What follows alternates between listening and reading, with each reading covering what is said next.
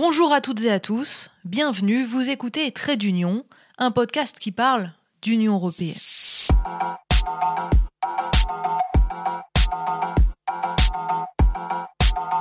Je m'appelle Audrey Vuettas, je suis journaliste et j'ai décidé de vous faire partager l'Union européenne et ses coulisses.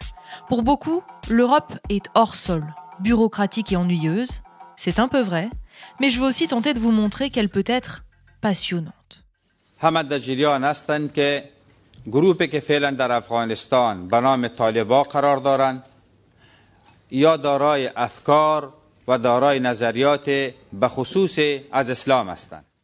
L'homme que vous venez d'entendre, c'est le commandant Massoud. Nous sommes le 5 avril 2001, il y a un peu plus de 20 ans. Il est l'invité d'honneur du Parlement européen à Strasbourg. Dans cet épisode, j'ai décidé de vous raconter cette visite très particulière.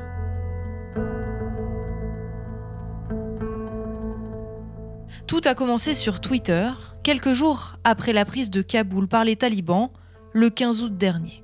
Je suis tombé sur une photo. À gauche, le charismatique commandant Massoud, vêtu de beige, un pancol, chapeau de laine afghan vissé sur la tête, il serre la main de Nicole Fontaine. En 2001, la Française est présidente du Parlement européen. Elle est la deuxième femme à assurer cette fonction, après Simone Veil.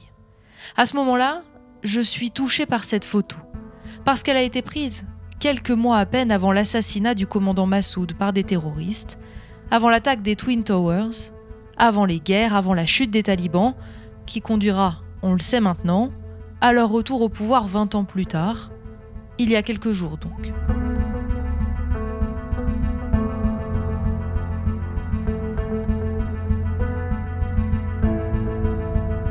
J'ai eu envie d'en savoir plus. Pourquoi cette invitation Qu'est-ce qui a pu se dire Quel était le contexte de cette photo Malheureusement, les deux protagonistes ne sont plus le commandant Massoud a été assassiné et l'ancienne ministre Nicole Fontaine est décédée en 2018.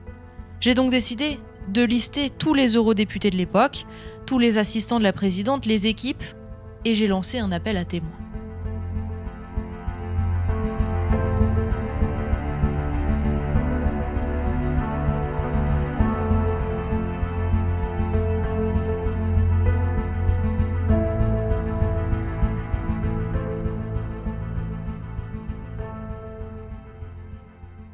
Avant de commencer mon récit, je vais faire un rappel historique, extrêmement rapide et sans doute incomplet, mais ça permettra de remettre les choses dans leur contexte. En 2001, les talibans sont au pouvoir en Afghanistan depuis cinq ans. Ils ont instauré la charia et sont soutenus par le Pakistan. C'est très important pour la suite. Le commandant Massoud leur résiste depuis son fief montagneux du Panjshir, au nord-est de l'Afghanistan. Il fustige régulièrement le régime taliban et la condition des femmes sous leur autorité, parmi mille autres choses. C'est Nicole Fontaine qui a l'idée de l'inviter au Parlement. Elle ne le connaît pas personnellement, mais elle est particulièrement sensible à la situation en Afghanistan. Elle vient d'ailleurs de signer une tribune dans le magazine Elle, aux côtés de Roselyne Bachelot et d'Elisabeth Badinter, pour dénoncer le régime taliban, une dictature anti-femmes. Mesdames et messieurs les, journalistes, beaucoup d'entre vous euh, m'ont déjà posé la question euh, pourquoi cette invitation euh, au commandant Massoud? La voici à la tribune du Parlement, en conférence de presse face aux journalistes, le jour où elle reçoit le commandant Massoud.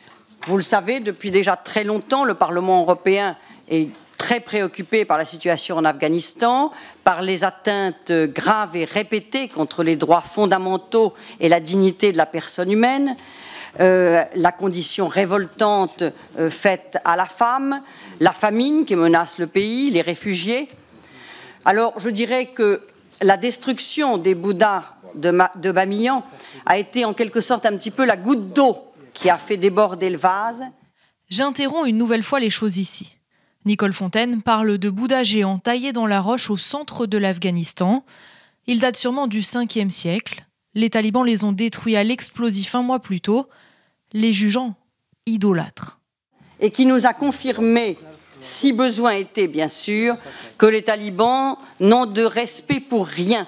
Alors dans ce contexte, eh bien, je me suis dit que faire? Il faut aller au-delà des résolutions que nous avons voté toujours à une, comme vous le savez, une très très grande majorité, mais il faut aller au-delà. Et mon invitation est d'abord la reconnaissance politique de ce que le commandant Massoud incarne.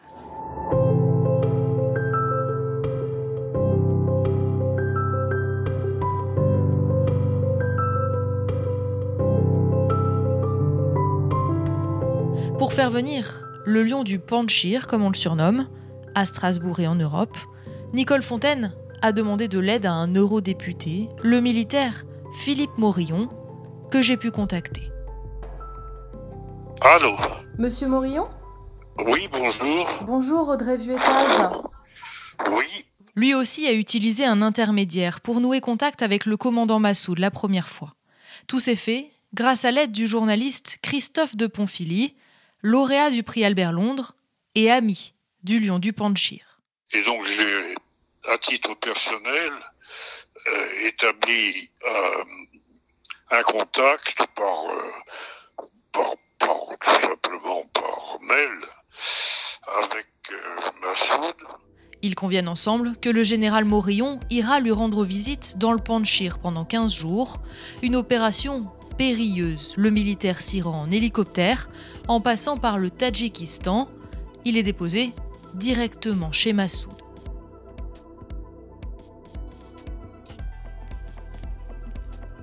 Une période pendant laquelle les deux hommes se trouvent des points communs. Ils ont tous les deux une longue carrière militaire, ils se lient d'amitié et se tutoient. On était vraiment très amis. Euh, j'ai passé quand même près de 15 jours chez- euh, auprès de lui. Pendant euh, euh, qu'il combattait, il m'a emmené sur les fronts. Euh, J'étais présenté comme le général français qui témoignait de l'intérêt que la communauté internationale prenait au combat de Massoud à un moment où il était un, peu ignoré. Donc pour lui, c'était euh, j'étais utile sûrement.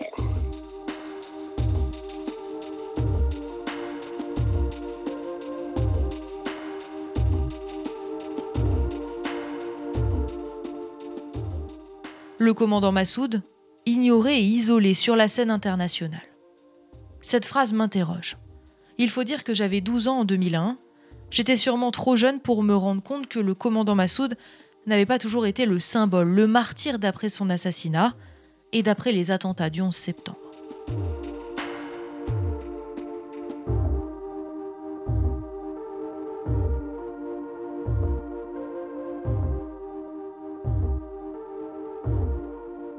Alain Madelin, ancien ministre et eurodéputé, ami de Massoud à cette époque-là, a pris quelques minutes pour m'expliquer. Les Américains ne voulaient pas euh, briser leur bonne relation avec le Pakistan. Pour des raisons complexes d'ailleurs, qui tiennent au fait que le Pakistan, avec une, une arme atomique, euh, l'Inde aussi, et qu'un conflit atomique était toujours possible entre le Pakistan euh, et l'Inde était de leur responsabilité, et que leur responsabilité, c'était bien évidemment d'entretenir des bonnes relations avec tout le monde, y compris avec le Pakistan. Et donc le commandant Massoud, bah, c'était rien au regard, et même les talibans, c'était rien au regard de leurs préoccupations euh, avec le Pakistan. Le commandant Massoud avait conscience du peu de poids qu'il avait sur la scène internationale. Alors, quand le général Morillon lui a tendu le carton d'invitation de Nicole Fontaine, il a d'abord commencé par le refuser. Il était très réticent au départ. Il pensait pas que l'Europe s'intéresserait à lui. À force de conviction et sûrement par amitié, le lion du Panchir s'envole finalement pour Strasbourg. Il rencontre les présidents des différents groupes politiques au Parlement, il demande un soutien humanitaire et tente d'alerter sur les dangers que représentent les talibans.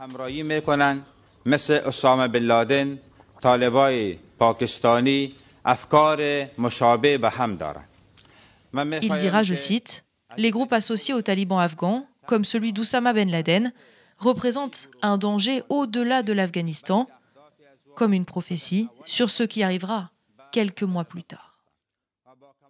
Je me souviens très bien, il disait, mais euh, là, ce qui se passe à Kaboul, non seulement ce sont les talibans, mais il y a Ben Laden. La première fois que j'entendais prononcer ce mot de, Ben Laden.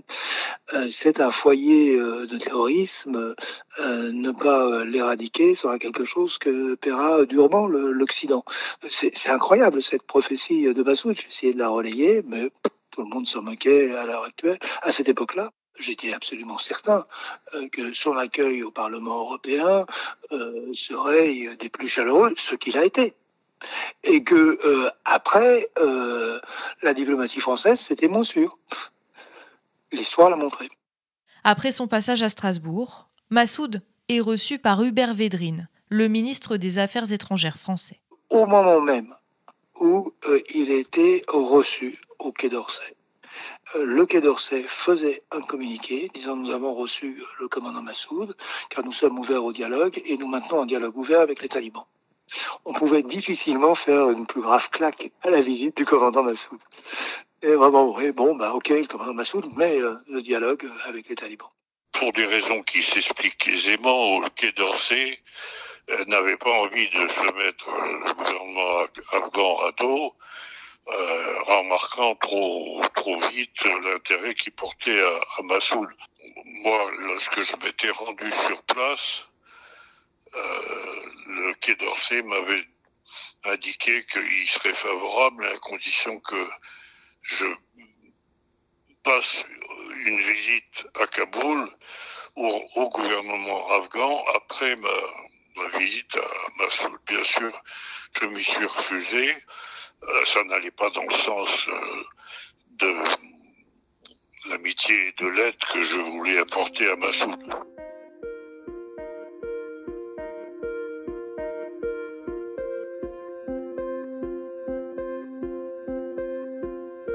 Cinq mois plus tard, le commandant Massoud sera assassiné dans un attentat, juste avant ceux du 11 septembre 2001. Après sa visite au Parlement et jusqu'à sa mort, il restera en lien avec Nicole Fontaine, avec le général Morillon et avec Alain Madelin. Merci à eux pour leur récit, merci à tous ceux qui ont relayé mon appel, et au Parlement européen pour les audios de cette visite, vous l'aurez compris, disruptive pour l'époque. Et mon invitation est d'abord la reconnaissance politique de ce que le commandant Massoud incarne, c'est-à-dire le pôle des libertés en Afghanistan, par son combat en faveur d'un islam modéré et par sa résistance armée au régime des talibans. J'en profite aussi pour vous conseiller la lecture du Testament de Massoud de Philippe Morillon aux éditions Presse de la Renaissance. Si vous avez aimé l'épisode, n'hésitez pas à lui mettre plein d'étoiles et à parler du podcast autour de vous. Quant à moi, je vous dis à très vite.